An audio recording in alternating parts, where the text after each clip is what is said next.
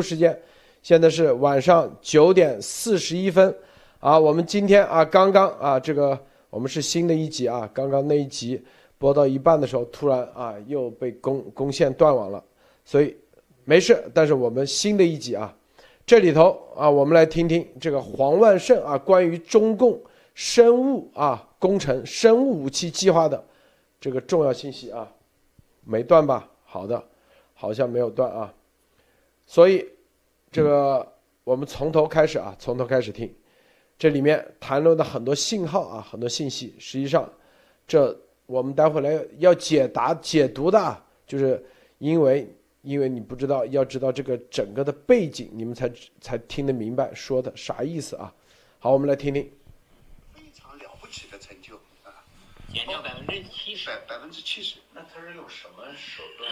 呃，已经测得准呃呃，比比较简单的问题就是基因筛查。啊，他测了基因测出来了之后基？因筛查之后，它有基因的靶向治疗和基因的靶向恢复。修复。呃，别别别别，这个稍微稍微多讲几句哈，因为德正好德华来了，这这大大概有意思。也给我们也是普及普及，我们你你家里没人吧？没人得吧？得什么？我家里好几个。我不知道，我们家人他妈也从来也不查没没有基因筛查过，你筛查不定出多少。呃，我我我先先把宏观的东西讲一下哈，这个这个特别有意思，又断了。没声音了，又断了，没声音吗？是吗？你看路德那个屏屏幕只要卡住，有啊有啊有有声音。但是问题是在这个，呃，喂，等一下啊，这个他们的好像是，我先来放啊。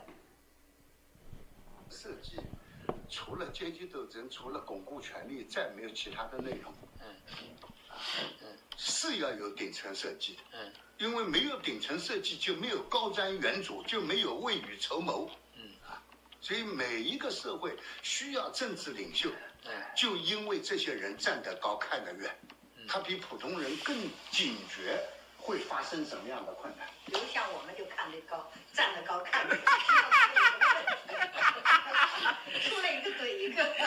然后，一九八九年苏联东欧垮台，嗯，九一年的年底美国大选嗯，克林顿当选，嗯，从当选到入主白宫，嗯，有接近两个月的时间，五十多天，嗯，克林顿在这个五十多天当中，邀请美国各个专业领域的顶级专家五百个人，集中到小石城，就是阿肯色的首府，开了三个星期的会。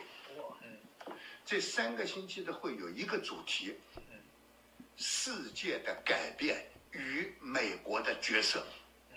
因为苏联东欧垮台了，冷战结束了，这个世界的格局在变。这个变化对美国提出什么样的要求？美国应当怎样来因应这个变化？这就会议的主题。三个星期的会议，五百个专家，先后提交了将近两千份报告，得出的一个普遍认可的观点：随着冷战的结束，靠军备竞争优势掌控世界的时代基本过去。未来的世界，谁掌握了高科技，谁掌握了世界的主导权。然后五百个专家认为，构成主导权的高科技，主要集中在两个领域：第一，IT 的领域；第二，分子生物学为基础的基因工程。啊，就生物工程的问题。克林顿进了白宫以后，他后面的八年的施政，最主要的就是这个会议的认知和成果。所以到白宫以后，他签的第一个命令是裁减五角大楼三千亿美元的经费，把三千亿美元转移到美国国家科学基金，然后用这个钱去支持 IT 的领域和分子生物学领域。那克林顿干的好事儿啊！然后我我我伟大的我伟大的战我讲讲这个这个问题，对我们今天构成了什么？啊，所以克林顿进去的时候，九一年，九二年入主白宫啊，嗯，哎呦93年，那就是九二年二十九三年克林顿签了一个命令三十令，年了，三十年前了。把军队运用的局域网通信嗯向社会开放。互联网所以一九九三年局域网开始出来了，然后到一九九七年，局域网打通了，因特网出现了。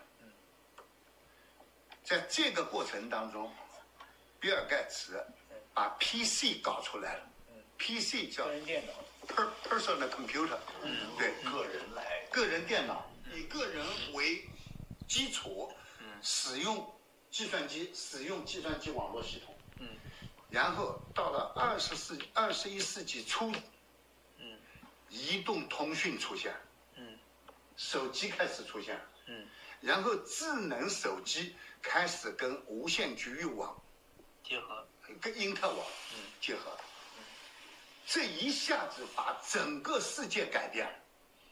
我们的交往方式，我们的阅读方式，我们的生活方式，啊，比如说你要订票，你要出行，啊，你要去知道各种各样的事情，全部在网上进行。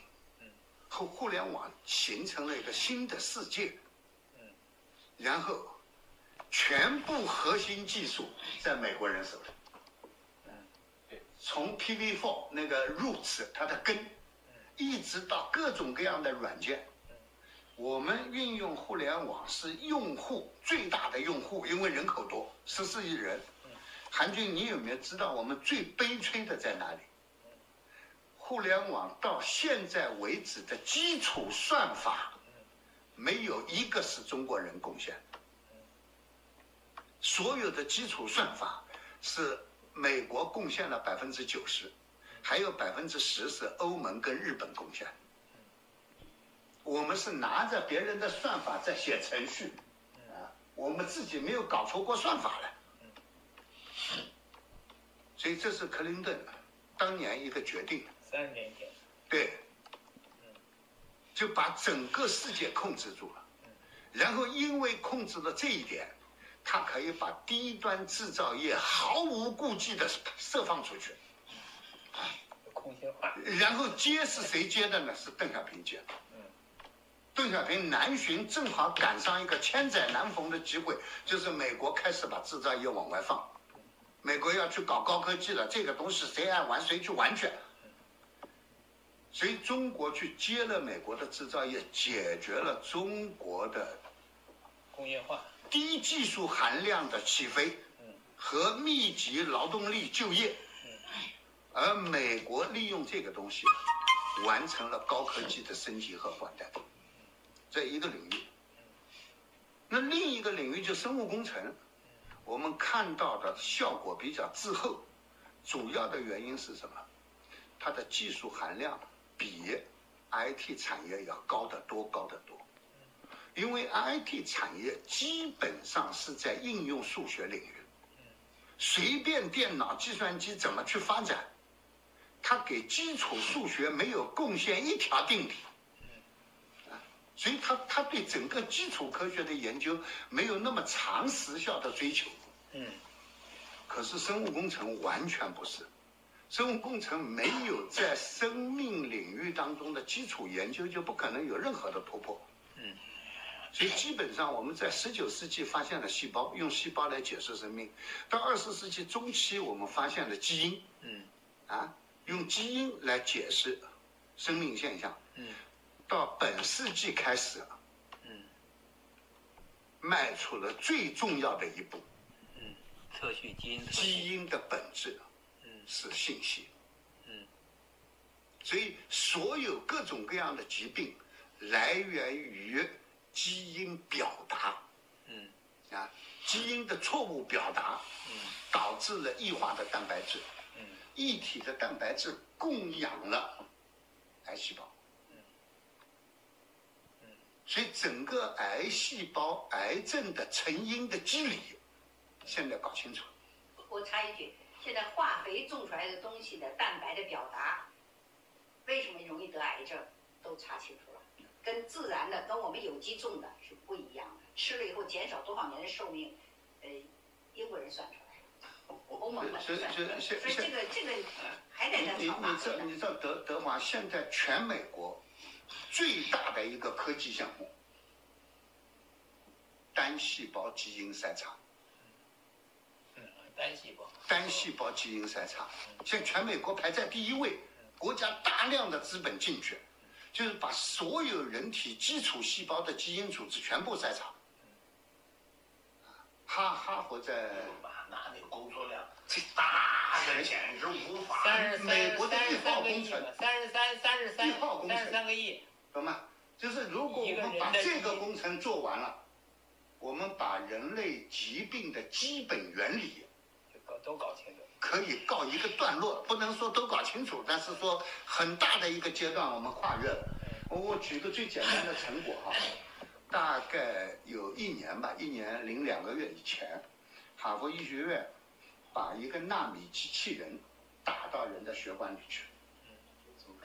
然后这个纳米机器人在人体的血血管里面发现了八千种蛋白质，八千种。哎，这八千种蛋白质是我以前我们从来不知道，嗯我们完全不知道还有这些蛋白质存在。嗯通过对这八千种蛋白质的解码，嗯我们已经搞清楚了，嗯冠心病成病的机理，嗯高血压成病的机理，嗯糖尿病成病的机理。嗯所以哈佛医学院可以跟全世界宣布，五年之内我们可以解决这些疾病，嗯就是因为我们弄明白了他们是怎么来的。高血压，哎，我我们只要知道他们是怎么来的，我们就有办法怎么去解决它。然后去年哈佛最了不起的一件事情，我把水掉了。哎呦，今天就上了一大课。哎呀，这个这这这个东西，也就是和黄教授能讲的这么明白清楚。去年最了不起的一件事情，人类第一次完整治愈了帕金森病。啊完整治愈。完整治愈是在什么？邓邓邓小平都死在帕金森上。对，我不知道。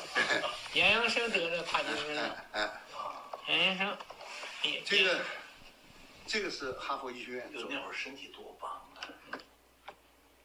哈佛医学院，他们发现了，在基因筛查的过程当中发现了这个问题。嗯，就是人的神经对吧？嗯，是一个复杂结构。嗯，它除了一个传导系统以外，嗯，它外面还有一层保护系统。嗯，这层保护系统我们把它叫做神经髓鞘。脊髓的髓髓鞘，懂吗？它是把神经保护起来。嗯，这个神经老化，嗯那个髓鞘的基因表达出问题了，嗯所以它开始皲裂，嗯裂开，嗯它开始剥落，嗯于是就有病毒开始去攻击这个神经，嗯攻击攻攻击神经髓啊，然后就引起了各种神经病变，嗯包括哪些东西呢？渐冻症嗯，霍金得的那个东西，啊，渐冻症、帕金森、帕金森、阿兹海默、阿尔茨海默都、是。癫痫。癫痫，啊，就最主要的这四大类的神经性的疾病，其根本的原因是跟神经髓鞘剥落。导致细菌和病毒对神经的攻击有关。然后你知道，这个发现是差不多五年以前。然后哈佛的医学院不声不响的成立了个研究室，叫生物材料研究中心。他在寻找可以修补髓鞘的材料。啊，对呀、是你不能弄块塑料贴上去啊，你也不能烧电焊弄点什么金属片把它补起来，你你得找到它的基础的生物材料结构，然后就把它复制出来。现在找到了。那个修复髓鞘的生物材料，哈佛已经可以生产。哇，每天是二十万美元的试验经费，每一天每一天搞搞了五年时间，最后把它搞出来。了。现在马斯克就是搞搞搞特斯拉汽车的，最受惠于这个研究成果，因因为我们讲基因表达，表达是需要传导的，传导是四个到五个最基本的机制。一个是电，一个是热，一个是光，还有一个是词，啊，还还有一个是什么东西？一共有五个基本的传导方式。但是传导的介质是什么？它得有介质，它才能传过去啊。所以，哈佛的生物材料研究中心把五种基本传导介质搞出来。哈佛是真的所以，所以在马斯克成立了一个公司，这个是跟哈佛合作的。这个公司的名字叫做 Neuralink，Neural 就是神经，Link 就是链接，就神经链。他现在能做到什么程度？韩军哈，他已经可以像缝纫机扎针那样的速度，在人的大脑里面扎入三千根电极。不不同的材料哈，不是我讲用用电极那个词，但是它是完全不同的材料，去监测大脑的脑电波，然后来了解大脑的计算功能是如何形成的。所以人工智能将来最主要的是依靠这个东西了，对，啊吧？也就是说，我们看到了一个新的辉煌的远景。IT 科学和生物科学正在并轨。啊，生物的信息化和信息的生物化，构成了世界科学未来最主要的潮流。啊，包括这个安妮做的农业、有机的生物等等，都在这个大领域当中。那么，由于生物材料的研发和取得的成果，对吧？更有意思的一个事情，跟他就有关系了啊。哈佛已经用生物饲养方法，成功的做出了牛排，我操，就不是牛，不不是牛的，是牛的。哎，但是跟牛身上的那块牛排一模一样。你要哪个部位，我就给你做出哪个部位来，牛排。懂吗？嗯，然然然后，因为它有材料了，对，有材料。你你你就知道了，他最核心，他用了五年的时间把这个难关给破掉了，懂吗哎？这个太大了，这对太大了，现现在现在现在有几个哈？嗯牛肉、嗯羊肉、嗯兔子肉、没事儿，鸡肉。在聊天呢。鸡肉的基础组织是最简单的，哎，没有没有没有因此它的成本是最低的。嗯现在美国已经把生物肌肉的生长方法当作专利卖给了新加坡。新加坡的法律已经通过，用生物生长技术生产的鸡肉可以进入超级市场。谢谢啊，你你你知道你现在到新加坡吃的鸡肉就是用这个方法做的。这个方法最早是颠覆了农业来，最早是从哪里养做？的？殖业、农业、养殖业，最早是特拉维夫做的，特拉维夫。就是以色列，这更没想到，懂吗嗯？就是以色列做的。以色列用的什么方法呢？以色列用的是单细胞复制，就是一个细胞，它不断的在拷贝它，嗯。所以一块牛排出来只有一个细胞组织。然后请这个米其林五星的厨师来烹调，请了欧洲四个美食家，吃完了以后说从来没吃过这么好的牛肉，其实牛牛肉实在太好了，可可不好嘛，它只有一个细胞组织，你就按照日本的那个和牛来复制就是了。它就单一细胞，后来后来这个哈佛医学院跟哈佛的化学系，他们说这个不可以，这个太危险了。是啊，呃，这个太危险了，因为单一细胞如果存在着某一些基因缺陷，那对人来说是致命的，好吧？对，所以要复制纯自然牛排，嗯，就是我要有肌肉纤维，嗯，我要有蛋白质，嗯，我要有筋腱，嗯。我要有血管 我要有淋巴腺体，哎，所有牛身上些单细胞你可以全给弄上。哎，有的东西，我我必须都有。他做到了。所以，所以现在哈佛生产出来这块牛排，它已经可以指哪打哪了。嗯，要什么有哎，就是你要牛的哪个部位，要什么有什么。我我就可以把那个部位给你做出来。他完全用信息扫码的方法，把那些组织的基本机制全部给你扫进去了。所以，哎，你你讲的这一套，你给科技部那些那些大官们普及过没有？我给听不懂啊我我给刘贺普及，他也你不感给普及，兴趣刘贺普及了。我给刘贺普及了。就刘贺听懂了对。吧？我是我写了一个国家生物工程高质量发展报告，这是我起草的，嗯，现在已经已经弄到那个什么“十四五”规划里面去了。那个就是德华说的，他不懂，可是他会起哄，懂吗？他拿着这些东西当政绩，但是没有人认认真真在做这件事情。所以我后来跟他们讲，我说这个危险在什么地方哈？只要生物生长技术的成本低于畜牧业，畜牧业就没了。是不是？那动物的这个营养组织我们都可以生产了，更何况植物呢？对，也用不着他啊去放屁因，因为植物的组织结构比动物要更简是低，碳化了。是不是？因为他用不着放屁了，什么产生氨气了什么。所所以所以，好好听着说。由于生物技术跟 IT 技术的并轨，创造了一个科技的新时代和新阶段。嗯因此，人类的产业革命嗯进入到重组的新阶段。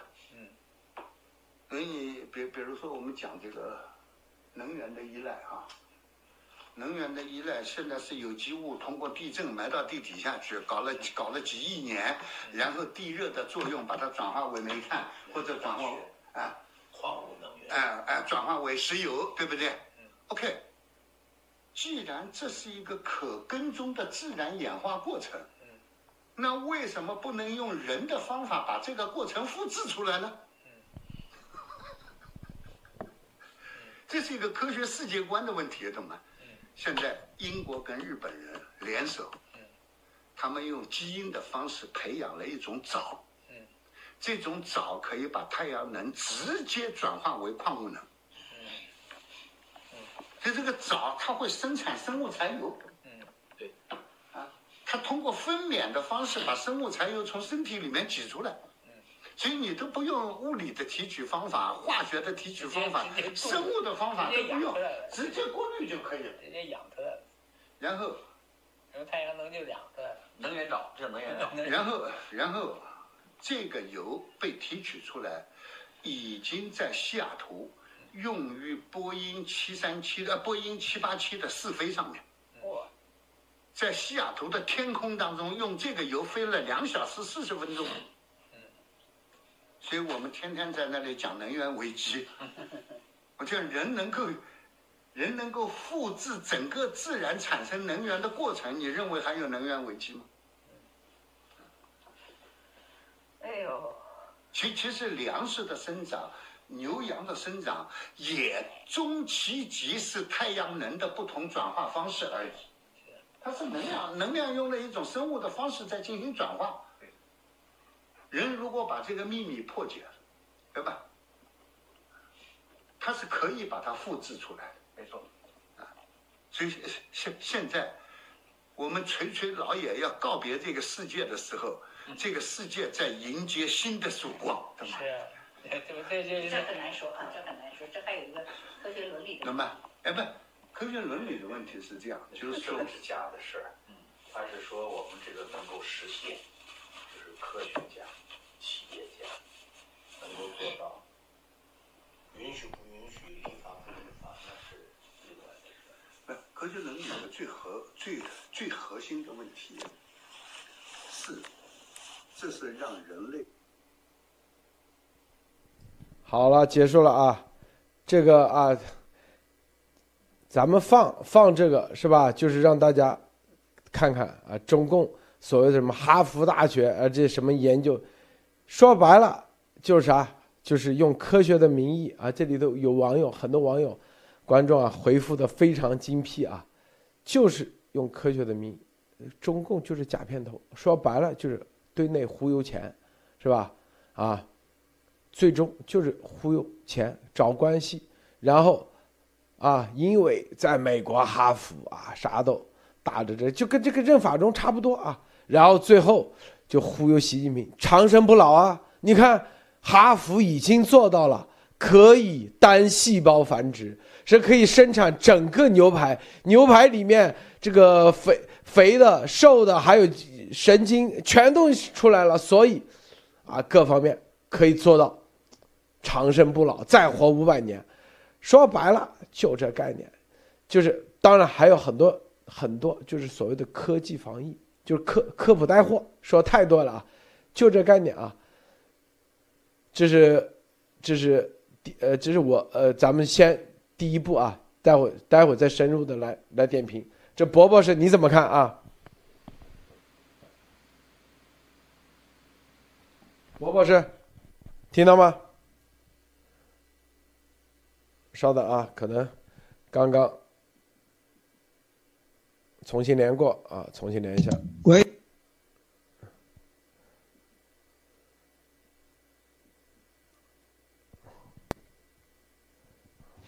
喂，听到吗，王博士？呃，我我现在现在可以可以那个听到了嗯。好的好的，你听了以后啥感觉啊？啊？呃，这个。怎么讲啊？就跟你刚才说的这个人法荣的这个感觉很像，感觉像是那种江湖卖卖卖药的那种感觉，卖大理的这种感觉啊。因为为什么他这个里面是有着这个啊，就是有一些这这个事实啊，但是也有非常非常多的这种这个吹牛的成分啊。就是说这个东西，他当然要把这个他自己知道的很多啊这些东西给表现出来，但是有很多的东西是不符合事实的啊。比方说那个那个 cell culture 的 meat，这这就是一个很。很很很明显的一个问题啊，这根本就不是单细胞啊，所以这里面是有问题的啊。Cell culture meat 这个已经是人造肉里面的一个比较大的一块了啊，所以说这个里面它就是你看像国家的什么科学基金什么，连刘贺都听这些人忽悠啊，什么国家基金科学基金的什么八六三计划什么的，全部都是由这样的这个啊这种这个。像江湖术士一样的这种东西，来来顶着这个啊外国专家对吧，哈佛学者的这样的这个外衣啊，来进行这种这种宣传的话，那可见中国的中共的这个科技，它走的走走的这个方向是什么样啊？为什么？就是说他把这个给吹得很大，然后呢，中共的这个这个啊领导就就领导啊，领导会拍大腿啊，会拍板啊，说。美国这样了，我们也要这样，这就是二十一世纪的新的超英赶美啊！所以我们也要这样，哎，这个东西我们要立项，哎，我们要拨款，哎，我们一立项，我们拨款，一一拨款，底下的人就底下的人就好操作了啊！具体这个东西啊，是不是啊？比比比方说什么单细胞的肉这个东西能不能搞出来，那是另外一回事儿啊！估计领导啊喝了几瓶茅台，这东西过一段时间也就忘到脑后去了啊！但是这个东西一旦立项，一旦拨款，一旦开始开开始滚的话，那这个财源广进啊，所以说这就是为什么中共的这个科技业啊，一直被这种人所带领，而且一直被上面的那些这个昏聩的官僚啊所决定的这个悲哀啊。其实真正的中国的这个科技业，如果是科学和技术这些，如果一步一步的这种。呃，脚踏实地的这种这个方法继续走下去的话，应该是很有希望的。但是像现在这种的话，基本上就属于打了鸡血，吃了这种大力丸啊，吃了这种这个这个这个啊。这个啊，呃，西方西方这个洋道士的大力丸啊，估计也就是离死不远了啊，路德。是啊，这个托尼先生你怎么看啊？呃，反正听完了以后呢，基本上也这个黄教授这个水平啊也比较有限啊。大家不是说路德社放了这个就对他这个说的事情很赞同哈？不是认可，绝对不是认可。对对对，就是这个里边其实对。呃，自然科学啊，一些东西其实这个黄教授还是差距很大哈，可能还没有入门啊。但是呢，但是呢，我相信就是说，在中国做过项目的人呢，你其实见到这种人比较多。因为呢，呃，大家不要觉得黄教授没文化，他他周围那一圈听他聊那些可能更不懂，你知道吧？你关键是这个，所以 所以听他一讲，哇塞，那简直这个事儿大大过天了，对吧？这个号称给刘贺也讲过，所以我觉得这个里边就是一个体制的问题，就是说呢。这个顶层设计跟规划呢，肯定是必要的，但是我觉得核心是里边的一些就是细节问题，就是主要是什么呢？第一个，对吧？你这个国家想做什么方向可以，但是这个钱不是由政府决定哦，我把这些所有的钱我给哪个公司，对吧？然后我决定招标，我决定把钱投给谁，对吧？政府拨款这个事情呢，就是说你你搞一部分可以，但是如果说所有的大的方向。全部是通过政府来招标，政府决定这个钱的去向，就会导致你你其实这个里面的这种腐败啊这种问题就非常多。美国呢肯定也有一些是拨款，但是呢大部分还是私营的经济，就说你真的强，这个市场先生会讲话的，对吧？你真的做得好，别人会投给你钱，对吧？政府也会投给你钱，所有的钱都愿意投你，而不是说政府说方向我也定，钱我也掌握掌握，对吧？我让你做。你一定得做成，你一定会做成的。所以，呃，我我觉得像就是联想起就是中国这个半导体行业啊，就是其实就是类似这个问题，就是这个这个很多的钱呢都是政府拨给了某某某些企业去做，然后呢就就你必须得做成。但是呢，大家看一看这个从半导体来看哈，基本上就是没有一家哈，到现在基本上就是破产的破产，对吧？这个卖卖楼的卖楼。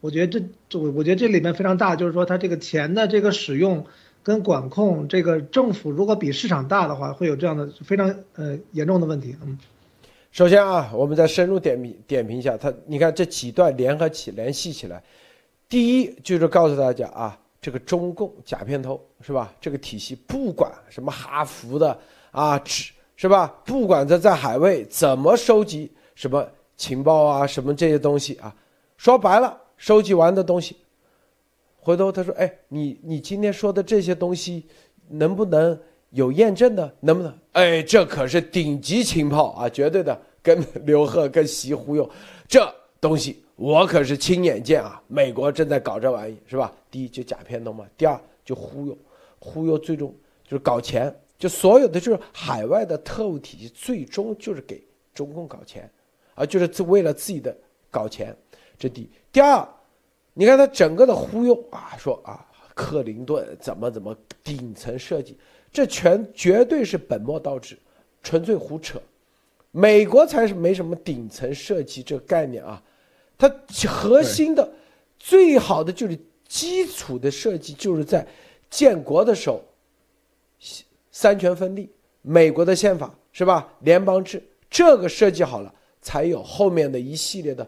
不断的创新，最终，路德，我插一句啊，啊，他说当时说克林顿上任，立刻就将三千亿军费怎么怎么样就划掉，这属完全属于开玩笑啊！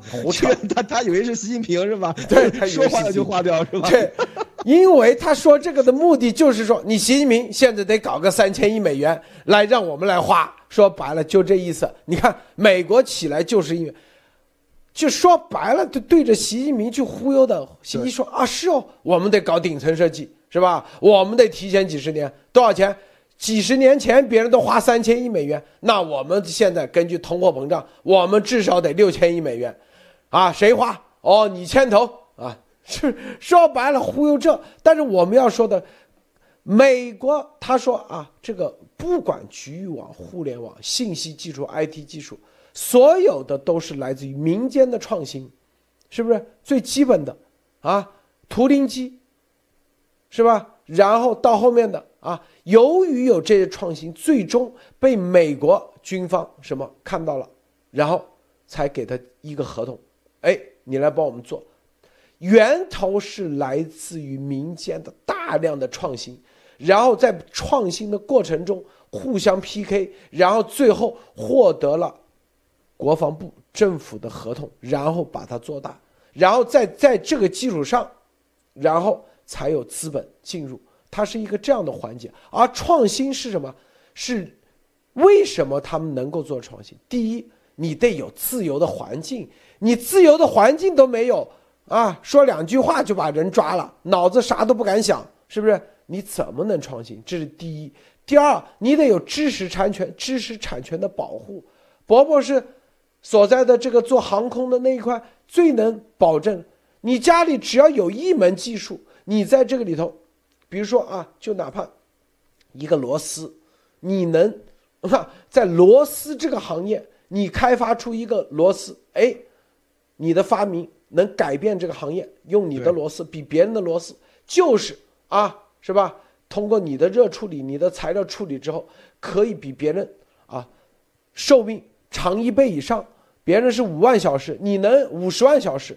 这就叫创新，天天老想着这些大呀什么创新，那就叫忽悠，跟那丫头一样，动不动就是啊我要成为宇宙之王，是吧？宇宙都是个屁，天天想那那就是纯粹就是骗钱的。一看这个啊，对，这个黄教授就是有文化的丫头，丫头就是没文化的黄教授。你真正的你家里，我们在美国，你看到你每一个你家里哪怕厨房的。啊，厨房的这个做做饭的这个啊，这个这个啊，我们叫啊家庭主妇或家庭主男在做的时候，有一个 idea，他都可以保证你成为你的你自己的发明，成为一个品牌，成为一个创新。丫头，你看有哪个东西是自己创新的？啊，功能抄推特，样子抄推特，啥都全都 copy 粘贴，没有一个。你中共。也是一样，都是弯道超车。你这种情况下啊，最终谁能找关系找的刘贺立个像，接下来就开始到海外去抄袭，把报告一递交，就是像这种黄万胜这种人，哎，海外我有关系，没事，找几个博士后，找几个牛人写个报告，这几千亿就到位了。你这样能出创新吗？最终都是忽悠，谁编的故事？谁编的科技就跟那个任法荣一样，说白了就是编编故事，哇！你过两天马上有个比黄万黄万胜更牛的，你说你是个什么纳米机器人？你这已经落后了。我认识的这个斯坦福的早就已经做到纳米纳米纳米级别，那万分之一纳米机器人你没见过吧？就是这样吹，我告诉你啊，这一吹。它有一个前提，就像那个孟任法荣为啥能吹？第一，我可是全真派多少多少哦，牛牛。第二，你看我给你背几个经啊，是吧？这个经没听过吧？就这样，然后再给你算卦，这个一样的。哈佛的可是哈佛这个燕京学院的研究员啊，是不是？这就跟那个任法人是来自于全真派一个概念。第二，你这个没见过吧？我给你说，哈佛材料研究院可是很熟的，就跟那个念念很多经样。你这个经没见过。第三，接下来我给你把把脉啊，就跟那个认法人一样。哦，你这个风水不好，我可以帮你改。这里一样啊，你要活五百岁没问题，哈佛的哥们绝对帮你搞定。然后就搞个项目，就是钱嘛。说白了，一个是用过去忽悠，一个是用所谓的科学忽悠，都是忽悠，明白吧？这就是中共的，不管哪一个角落，它都是这。这核心是中共的假片头体系怎么产生的？不就是因为你有权利吗？各个啊一支笔一句话就说了算，那当然一帮人来忽悠你了，是不是啊？如果中国没有。不是这个体系，是像美国一样。川普他说啊，克林顿一句话三千亿美元，你是你把那美国当成中共国啊？是不是啊？是不是？川普还有拜登都没这个权利，一分钱都动不了。我们之前说过，一个美国总统，他任何他只有三千亿美金是自己说了算，哪个？就白宫的一年的运营费用。是他说了算，还得要国会批，剩下的所有钱，都不是他说了算，都是国会说了算，都是有相应的部门，不要国防每年国防预算是国会的人递交完以后，然后在国会再批，立完法以后，总统只负责签字，里面每一分钱跟你总统一毛钱关系都没有，你也用不了，说白了，哪有这一字一个大笔一会把国防经费划过来？这就是忽悠，知道吧？正是因为中共国有这个体系啊，刘贺、孙春兰啊，什么老大啥，所以才有这个假片头体系。核心的是啥？和你出不了创新，你没有根本性的创新，你没有像我乱枪打鸟一样一个创新的土壤，你足球你都输给这个越南去了，一比三，你也不可能有这些真正的技术，你也根本花多少钱你也拿不到这些技术，为啥？因为都被中间这些任法荣们全部给拿走了，跑到美国去买房去了。跑到美国是不是啊？去忽忽悠别人去了。说白了，这这三个语音听完，第一段时候大家听觉得啊挺那个，后面你就知道，中共你他以为他对美啊全世界可以的，纯粹都是忽悠。所以每一次咱们说啊啊中共多厉害的，实际上告诉你是啥？中共自以为很厉害，很多人就很担心的时候，其实我告诉大家。不用担心，因为谁在坑里头？是不是在坑里头？你到底在坑里头，还是你给别人挖坑，还是别人给你挖坑？核心的就是你到底在哪个维度啊？别人都是说白了，都已经到这个维度降维打击，你还在那个坑里头。说白了，就跟那个义和团一模一样。波波是是不是啊？对，就是说这可以看到，就是说就等于是感觉像这个太监吃春药这种感觉啊，就是说搞得虚火上身这种啊。所以说为什么？就是说你看我们就像路德说的啊，我可以举一个例子，就是说大家要知道，比方说飞机上面挂发动机的那几个螺丝啊，那真的就是像路德说的那一样啊，就是那有几个公司就专门做那个螺丝，它就。就是做的是非常非常的好，而且它的质量什么这些东西，它的工艺啊这些东西都是做的非常牛。而且，呃，前两天有个节目里面也是说过啊，比方说我们就说工艺这个，很多的这个美国的，比方说啊硬呃硬质合金，比方高温合金这些东西，它的这个配方啊都是在那个 paper 在那个 paper 里面发表过的啊，但是你就是做不出来，为什么？工艺啊，你什么时候放什么，什么时候升温，什么时候降温，什么时候怎么处理，什么时候做的，你没有这个的话，你是你死都做不出来啊。所以说这个里面就是说这些东西都。都是要经过这个研究和这个。脚踏实地的一步一步的去，呃，去做才能做出来。这是一。第二就是说，这不是一个行政行为，而是一个市场行为。如果市场需要这个啊，你自然能够弄得出来。如果你市场对这东西没有需求的话，你再怎么都没用啊。这就是美国的这个做法。但是中共国完全是行政命令啊，只要把老板，只要把最上面那个啊，就是说这个中南海里坐着那个忽悠忽悠全了啊，那就是说啊，就是票子啊，什么呃，什么什么什么妹子什么全部都有啊。所以说，这就是这些所谓的这些专家什么这些东西从国外回去忽悠的这个水水平。而且啊，我可以这样跟大家说啊，像黄教授这种是属于厉害的啊，我还见过很多没那么厉害的，到各省市的话一样忽悠啊，一回事儿啊。所以说，这个里面大家大家要知道，这是一个通病的问题。这也就是为什么中中国的这个很多的这些东西要完全。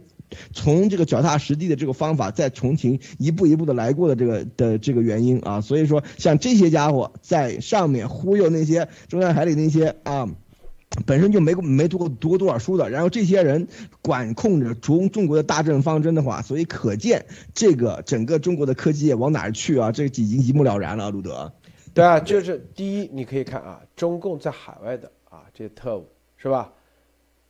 第一呢，你也看啊。就是要申请经费，申请经费一定要有名头，名头呢一定要写的很大，是吧？然后呢自己也要混个一个大名头，然后呢再申请经费，然后为这个立项，后面一系列自己就有钱了啊，搞钱了。这第一点。第二点呢，是不是一定要啊，在这个过程中，要要把这个老大啊抬得很高很高啊，那个高瞻远瞩啊，他说。哎，一定要顶层设计。这句话说白就是拍洗的马屁的，是不是，宝宝是啊？要高瞻远瞩，很厉害。克林顿呢，不是他，因为他别的厉害，眼光也不行，主要是克林顿有顶层设计的能力啊。上上任就三千亿美元的这个军费就就没了啊，拨给科技界了。所以这个细包子，你要向克林顿学习啊，赶紧把三千亿美元拨给我们科技界啊。就是高瞻远瞩，是不是？你看。顶层设计，太牛了，高瞻远瞩，是不是？然后还有一点，它里头是传递了一个重要信号。后面说白了就是生物工程，说我们现在要超过美国，就得在生物工程上着力。所以回来你看没有，又跟这个病毒啊、生物啊这些东西有关系，是吧？这就是啊，这就是说白了，这里头他也嗅到了这个习在这个生物这一块的啊这个敏感度，开始往这方面编东西。我跟你说，现在海外的特务，你看吧，百分之百都写项目，一定是往这个习现在最感兴趣，这个生物这块编故事。我这里有一个技术啊，听完黄万胜，哎，不行不行，我们我们这个呃这个折子写的落后了，黄文生都已经吹到这个纳米机器人网发现了八百个这个蛋白了，不行，我们得写发现了八万个。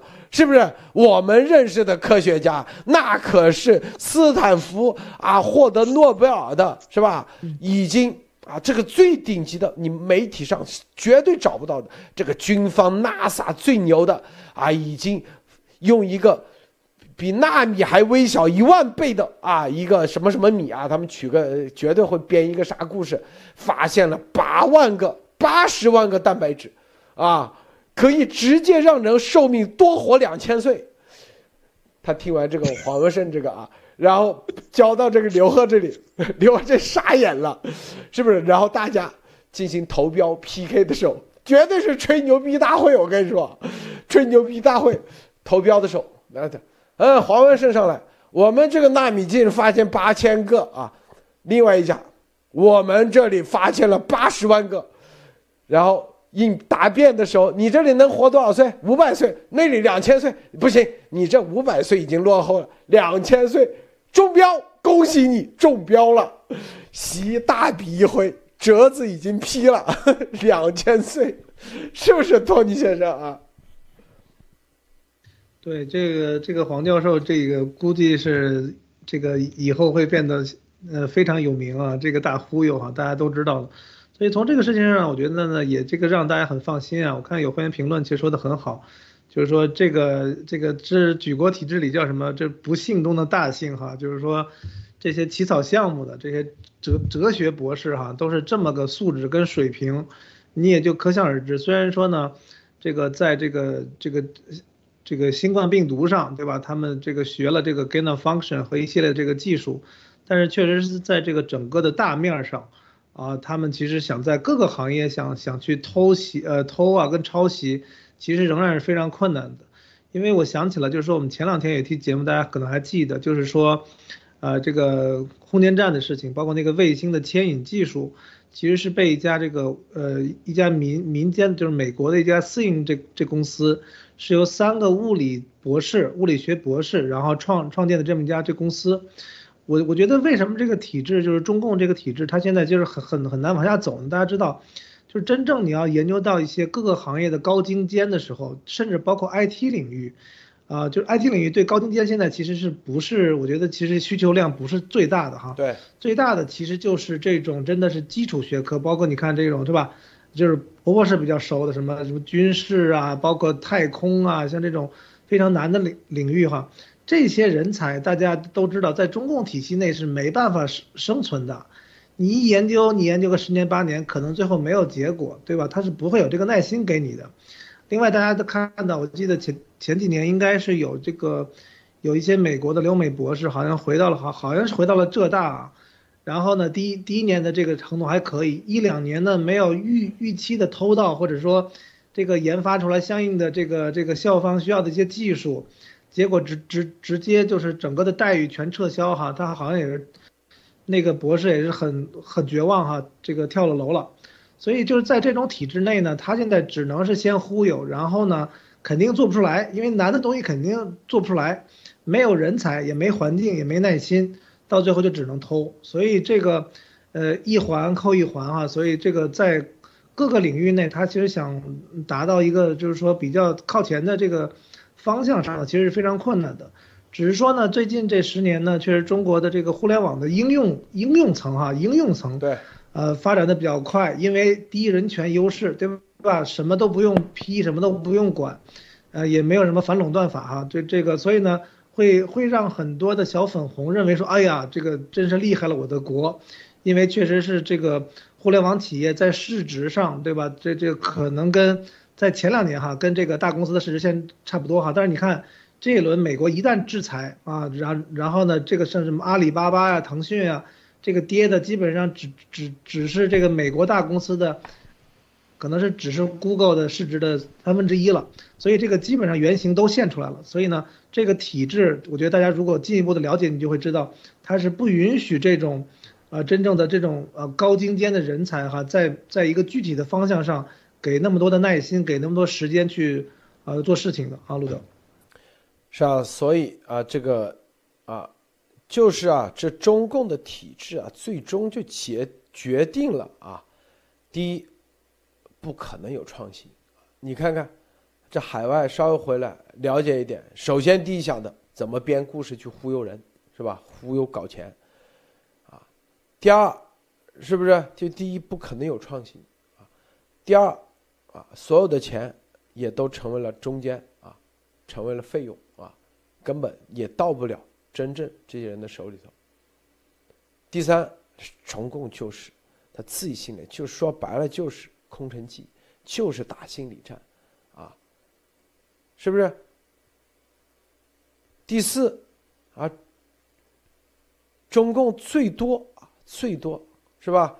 就是对自己人下了狠手，对外面真的弱得很，啊，习呢啊，又学了学了一点点跟风水，就觉得哇，你看我们的国策正确了吧？让美国是吧吃不了兜着走，都已经这么长时间了，继续又一堆贴上去了，所以这些啊，你有真正实力吗？永远不会有，没有真正的实力啊，在国际啊这个地缘竞争、地缘政治的竞争中，你就只能啊，说白了，你自己嘴硬，或者是啊用义和团的。自我意淫，最终一定是会很惨的啊，输的很惨，这是毫无疑问的。你又不跟别人合作，是吧？你像这个本来没有这么这个，因为你只要把真正人的啊这个自由的这个创新能力真正调动出来，是吧？你不一定说什么都比别人强，是吧？啊，你只要有一部分你掌握了。那也是了不得的，我跟你说，这就是，那就是你在整个地球里头，你就是有价值的关键，而不是这个低附加值、没价值的，是随时可以被别人取代的。日本之所以有价值，是不是它的所有的很多做模具的这种精度、能力和水平，你美国你都取代不了。美国的很多军事工业都得要日本必须得参与，为啥？美国做不到，没这技术，是不是？你这样就得到了别人真正的尊重。你像台湾也是一样，有些啊，你中共国有啥呀？啥都没有，只有劳动力便宜，只有啊自我意淫，只有这个冰雕连，别的还有啥？所以啊，通过这。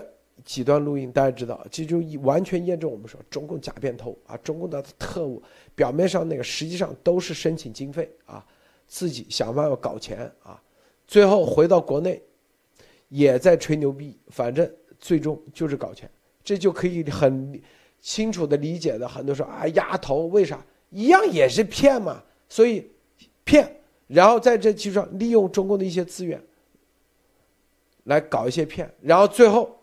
但是还是得有验收的，因为他写的折子，目的就是要分化美国右派右翼，是吧？这些事情对他来说容易做到，但是，啊，再往深里做，他是做不到了，做不到，没办法，只能对内骗，这个逻辑就很好的串在一起了。博博士啊，最后分享一下。是，所以说这个里面可以可以看出来，因为像像像这种人的话，都是就是回国骗钱。他为什么要回国骗钱呢？骗这种方法为什么能骗到钱啊？大家要要要想这个问题啊，就是说，因为。他是要投其所好，知道不知道？因为领导都喜欢这个。为什么？第一，领导他也不懂，是吧？我们都知道这个，尤尤其是党政领导，可能当时在大学里的个学习都不怎么样 啊，所以说他们也不懂，这是一。第二，外面的人有这个光光环，外来的和尚好念经，对吧？这是二。第三就是说这个这些项目，这些吹出去的这些牛啊，这些项目，这些方立项，第一领就是说大大那个他们不说了吗？老大对吧？很高兴。对吧？要有这样的这个他们的这样的这些这个这个外来的和尚念这些经，才能够写计划，对吧？出出出出项目，然后立项，然后赚钱啊！这样的话，上下都能够搞到钱，这个利益才是目的啊！所以说，从这里面可以看出来，这完完全全这属于一个一个团伙型的这种诈骗啊！但是真正真正这个损失的是当时中国的纳税人老百姓啊！所以说，从这里面可以看出来，这个里面。